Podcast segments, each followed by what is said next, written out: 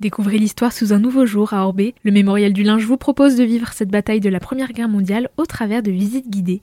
Nous sommes avec José Bretz pour en parler. Alors les participants pourront découvrir le mémorial de nuit tous les mardis et vendredis d'août à 22h. Voilà, donc depuis quelques années, nous organisons des visites du champ de bataille guidées naturellement, nocturnes. Donc ça démarre voilà, vers 22h, ça dure 1h30 et euh, il y a quelques illustrations sonores, des commentaires évidemment et quelques jeux de lumière. Ça n'est pas un son et lumière, mais ça permet d'illustrer un petit peu l'ambiance d'un champ de bataille la nuit.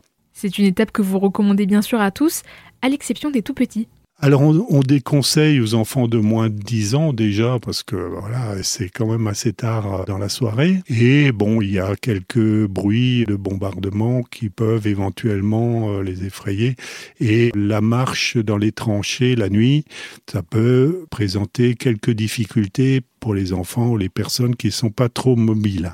Pour les moins noctambules, il y a les grandes visites du champ de bataille tous les jeudis après-midi. Ce qu'on appelle les grandes visites, c'est une visite élargie du champ de bataille, puisque la bataille ne se limitait pas au sommet du linge, Lingekopf à, à l'époque. Ça s'étalait euh, sur environ 3 km sur d'autres sommets, Schratzmenele et Barenkopf notamment. Et donc, ces grandes visites permettent de faire le tour de l'ensemble du champ de bataille.